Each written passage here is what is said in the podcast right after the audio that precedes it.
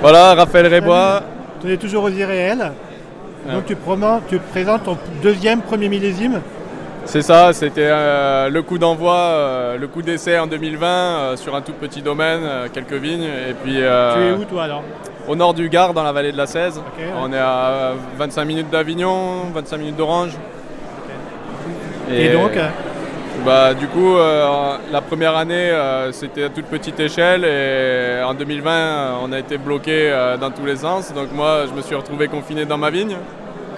Et c'est bien pour démarrer, ça crée une, ça crée une obliga- intimité. obligation de travail. J'avais le droit d'aller à la campagne au moins faire mon boulot, c'est ça qui est bien. Ouais.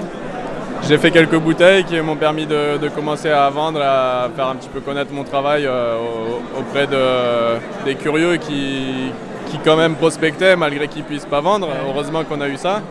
Du coup, ça m'a permis de fonctionner, euh, et de ne pas couler directement. Et puis euh, après, là, en 2021, bon, ça a été toujours un petit peu compliqué, mais on a senti qu'il y avait quand même une évolution plus favorable, que ça allait se détendre. Enfin, il y a eu des périodes où ça marchait carrément. Donc du coup, euh, bah, le lancement a été... Alors, comment on devient vigneron? Toi tu es jeune, encore un peu? Ouais, j'ai 29 ans cette année. Et, euh, comment on devient vigneron quand on n'est pas du milieu et qu'on a grandi du coup euh, très loin d'ici parce que je suis du sud de la Bourgogne. Euh, donc mes parents euh, sont dans le milieu enseignant. Et euh, moi euh, j'ai fait des études euh, jusqu'à mes 23 ans, je ne savais pas où j'allais quoi.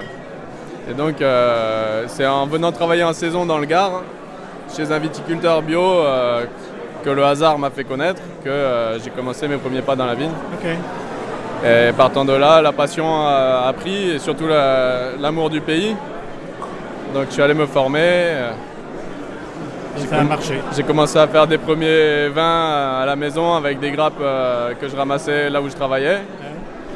Et bah ouais, petit à petit, je me suis dit que vraiment j'avais une place dans, dans ce métier. Quoi. Ok. Et donc la réalité, tu as fait 2020, tu as fait 2021. Mhm. Les réalités ou les irréalités, parce qu'on est aux irréels, donc c'est quoi de...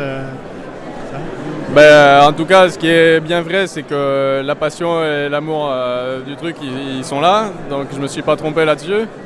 Euh, après, euh, c'est sûr que je m'attendais pas à ce que ça accapare vraiment à, à ce point de notre vie. C'est vrai que quand on rentre dedans, euh, il faut s'attendre après à, à plus être la même personne qu'avant, tout à fait. Donc on, évolue au gré de, son vin et de ses vignes. Euh, je pense que c'est le cas de, tous ceux qui sont dans cette salle derrière, derrière le stand à présenter leurs produits. Et euh, donc là, tu dis vous, vous êtes à deux à travailler dessus? Bah, ma femme euh, Priscilla, heureusement, elle- en fait, elle a un boulot à côté aussi. Elle, euh, sa vocation de toujours, c'est c'est le soin. Donc elle est infirmière. Euh, elle traverse une période euh, qui n'est pas facile au niveau du boulot. Mais euh, ça nous a aussi permis bah, d'asseoir un peu euh, Un peu les de débuts, stabilité, ouais. de- parce qu'on a financé beaucoup de choses. La tuteur, la tutrice De la petite plante qui pousse, ouais. Ça. Donc euh, on n'a pas eu beaucoup de- d'aide euh, ni familiale euh, ni euh, particulièrement euh, de, de notre environnement. J'ai quand même fait un petit parcours euh, pour essayer d'obtenir des aides européennes euh, qui sont dédiées à l'installation des jeunes agriculteurs, mais c'est vraiment un truc qui monopolise, qui, prend métier, beaucoup d'énergie. Euh, tu te retrouves embarqué dans un parcours très administratif. Et au final, euh, ça bloque beaucoup de liberté euh, sur la façon dont, dont on crée les choses. Donc ça, ça a été compliqué, mais euh, au moins c'est passé. Pendant ce temps, c'est quand même grâce à ma femme qu'on a pu vivre. Et donc là, vous êtes sur combien Surface? Ah, quoi? On, a, on est passé récemment à 8 hectares. Parce que nous, on a pu financer euh, 4 hectares à peu près sur lesquels on s'est installé. On vit en yourte à l'heure actuelle. Et 8 hectares dans votre région, c'est un domaine viable Ah bah pour, euh, par rapport à nos voisins, c'est un petit domaine parce qu'ils sont plus à l'agrandissement de nos jours, mais tout est mécanisé. D'accord, mais pour votre mode euh, culturel et de Pour notre mode culturel euh, qui est très manuel, euh, 8 hectares, euh, c'est comme 8 hectares euh, partout ailleurs, c'est quand même du boulot.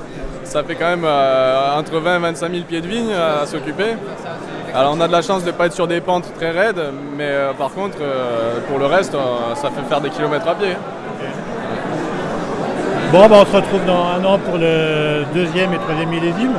Ouais, avec plaisir, j'espère que ça va continuer. euh, À rouler, quoi. que nous, le- en tout cas, le vin continuera de le faire, c'est certain. Après, euh, Bon, on va continuer à le voir est alors. là aussi.